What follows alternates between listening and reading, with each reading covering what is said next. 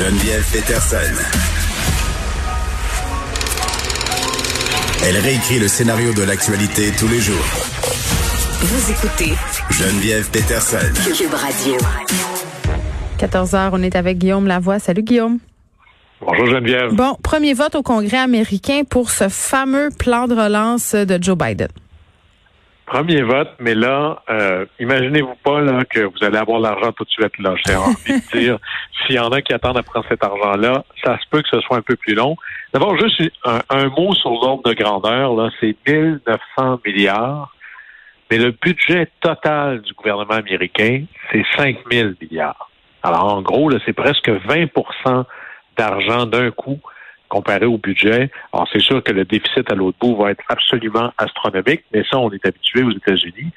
Et en gros, quand on dit, mais là, ça va être voté, ça va être voté, oui, mais à la Chambre des représentants, où les démocrates ont une majorité un peu plus grande. Et après ça, ben, pour que quelque chose existe aux États-Unis, ça prend exactement le même texte à la virgule près à la Chambre, le, le président signe, mais il faut aussi que le Sénat l'approuve. Alors que la Chambre approuve, c'est bien, c'est gentil, mais c'est loin d'être assez. Après ça, on traverse euh, à l'autre chambre, c'est au Sénat que ça se passe, et là, c'est un vrai Sénat, là, pas comme chez nous. Et cet enjeu-là, c'est pas réglé, là, parce que d'abord, les démocrates sont 50-50.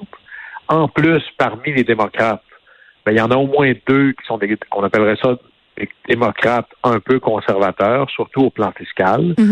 Ils ont des réticences, entre autres sur l'idée d'augmenter le salaire minimum. Pas comme quoi le salaire minimum ne devrait jamais augmenter, mais c'est le même débat ici.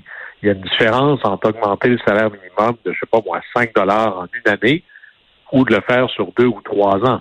Et c'est toujours garder ça en tête. Euh, c'est pas McDonald's ou Walmart ou autre grosse compagnie du genre qui sera pas capable de le payer. C'est qu'est-ce que je fais avec la, le petit café du coin, le petit restaurant ou autre? Lui ne peut pas faire face à cette augmentation-là. Alors là, on ici le, le diable est dans les détails. Alors, quand le diable est dans les détails, la bonne nouvelle, ça veut dire que Dieu est dans l'essentiel. Mais là, ça va être est-ce que tout ça va achoper rendu au Sénat? Et si le Sénat change, je sais pas moi, une petite affaire en disant ben ce sera pas 15 de l'heure, ça va être 14 de l'heure, on retourne à la Chambre pour voter.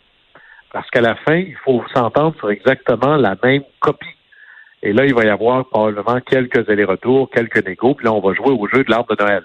C'est-à-dire, si vous voulez aimer l'arbre de Noël, on vous permet d'accrocher quelque chose dessus. C'est ça qui fait que les branches finissent par pencher par en bas.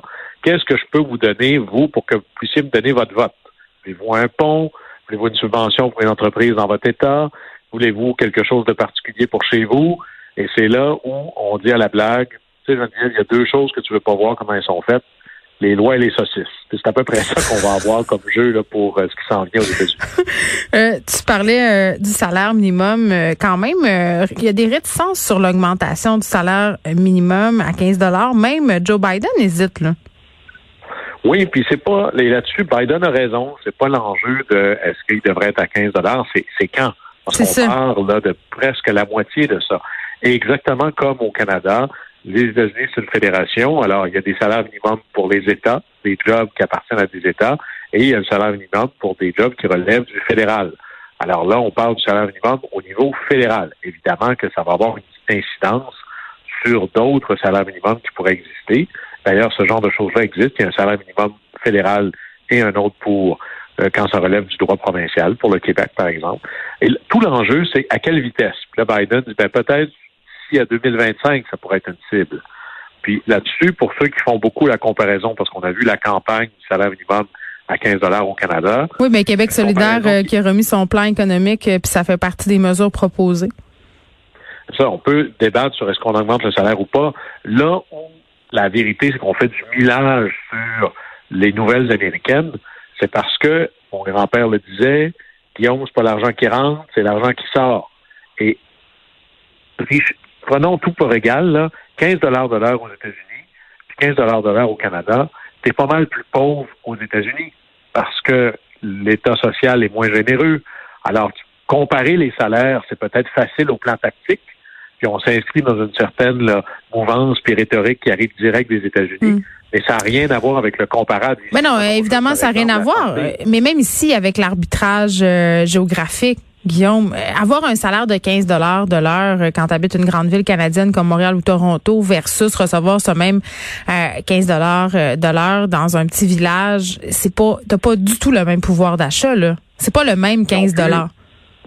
Non plus. Puis là, évidemment, on pourrait que regarder ça en fonction de quel travail je fais. Ouais. Mais c'est pas la même chose non plus pour quelqu'un qui dont c'est le seul revenu. Exemple, quelqu'un, je sais pas moi, qui aurait 38 ans, qui travaille au salaire minimum, 40 heures semaine.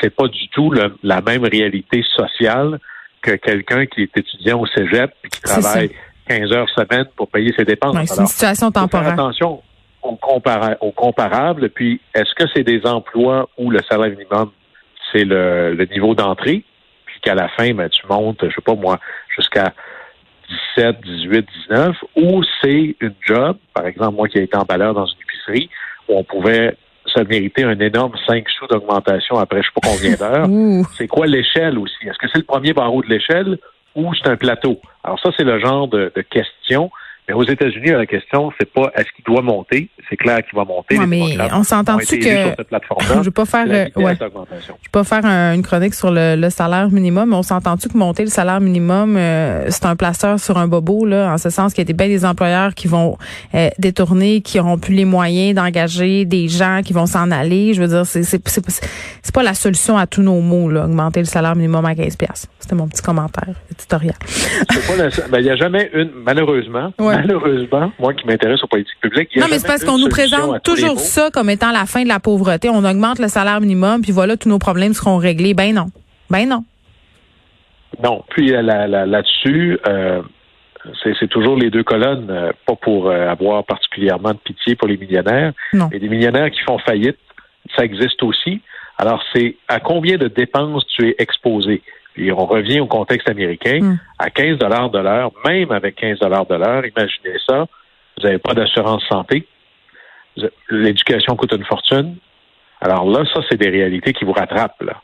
Et, ça, c'est des réalités qui rattrapent pas seulement ceux à des faibles salaires, mais même la vraie pauvreté aux États-Unis, c'est la qualité du service santé que vous avez ou encore le coût extraordinairement élevé que les gens dépensent pour s'assurer au niveau de la santé. Ben, il y a ça. Puis après la crise économique, il y avait des gens qui, avaient des emplois dans la classe moyenne qui dormaient dans leur voiture. Là, à un moment donné, euh, c'est ça qui se passait aussi.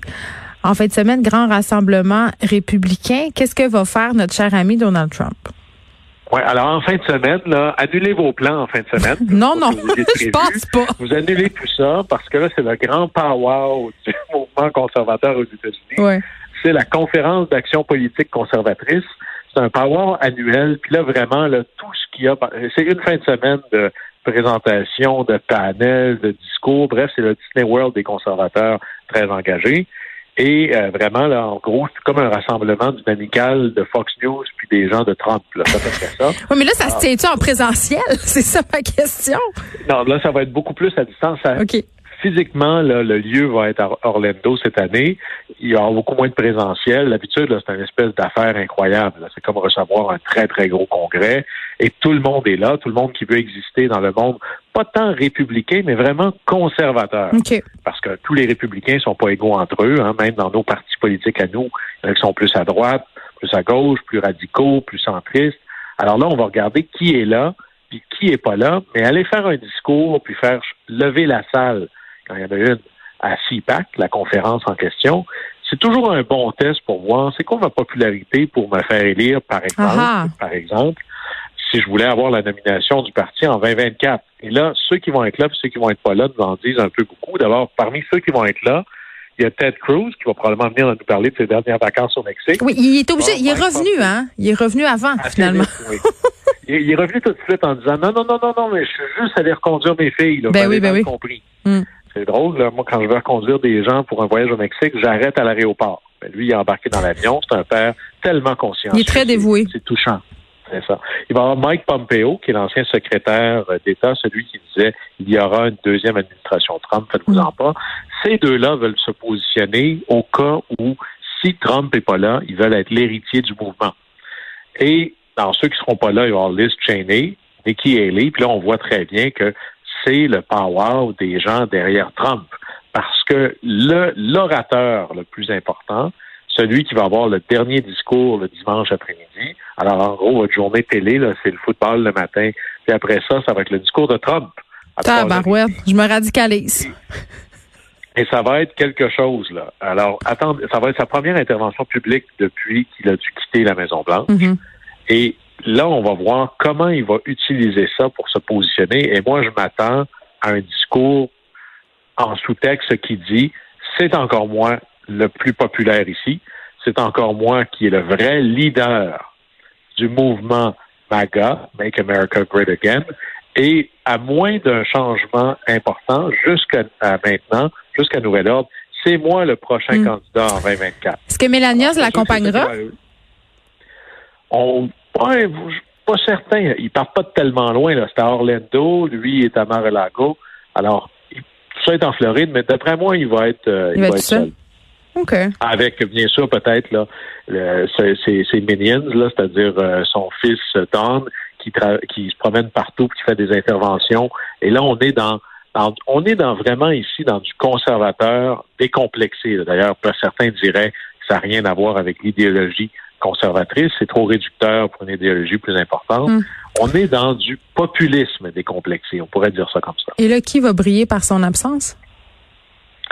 Liz Cheney, évidemment, parce qu'elle, on veut pas la voir là, là. Elle ferait partie des. Ça, c'est grave. On les appelle les, les, les populistes les appellent des rhinos. Des Republicans in name only. Des républicains juste de nom. C'est pas des vrais républicains, ça. Vous savez, c'est des gens modérés, qui ont le sens de l'État, considèrent que les institutions sont sacrées. Ça, c'est, c'est pas fréquentable, ça. Et il va y avoir Nikki Haley, la, la gouverneure, l'ancienne gouverneure de Caroline du Sud, qui avait été ambassadrice aux Nations Unies, qui avait fait, qui a fait un peu sa sortie en disant Trump a exagéré, mm. moi je me positionne et je vais essayer d'être populiste avec des principes. Puis Mike Pence, ça c'est honorable, qui est un peu dans un mode attente, hein, voire euh, il se présente un peu comme un républicain, un vrai de vrai républicain qui a les codes ou qui sait comment parler aux gens du MAGA, là. comme un républicain qui saurait parler aux fans de Trump. Mais il faut reconnaître, c'est un peu habile, mais il faut reconnaître au moins une bonne raison. Il dit, regardez, là, l'élection vient juste de se finir. Je pense pas que la meilleure des choses, ce soit que l'ancien vice-président commence à aller faire des discours partisans, alors que, rappelons-le, euh, il n'y a même pas 40 jours de fait dans la présidence de Biden. Alors là-dessus, c'est assez euh, fascinant de voir qu'un ancien président revienne aussi vite mm. pour parler publiquement. Ça, c'est très rare. Habituellement, euh, ça prend beaucoup de temps. Les anciens présidents et même les anciens vice-présidents sont très avares de leurs commentaires parce qu'ils font partie de ce qu'on appelle le club le plus select au monde, c'est-à-dire ceux qui sont des présidents des États-Unis ou qui l'ont déjà été. Et normalement, ces gens-là se tiennent parce que que tu as été démocrate ou républicain, ils vont les confronter au même problème. D'ailleurs, Biden le disait récemment, et puis là, c'est très drôle parce qu'il disait Oui, j'ai parlé euh, à tous les anciens présidents, sauf un. On imagine bien c'est lequel.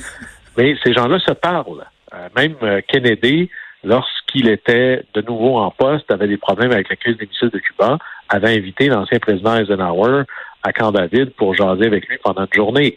Il y a pas quand personne, quand très peu de gens mm. comprennent ce que tu vis, tu as besoin de l'aide, de la sagesse, de leur jugement les anciens présidents se consultent. Trump a décidé de, ici encore, euh, briser cette tradition-là. Bon, on va surveiller ça. C'est en fin de semaine ce grand, euh, ce grand rassemblement conservateur, discours de clôture, euh, trois heures et demie ce dimanche. Guillaume, merci. On se retrouve lundi. Demain, c'est Martin Geoffroy. Au plaisir. Bye bye.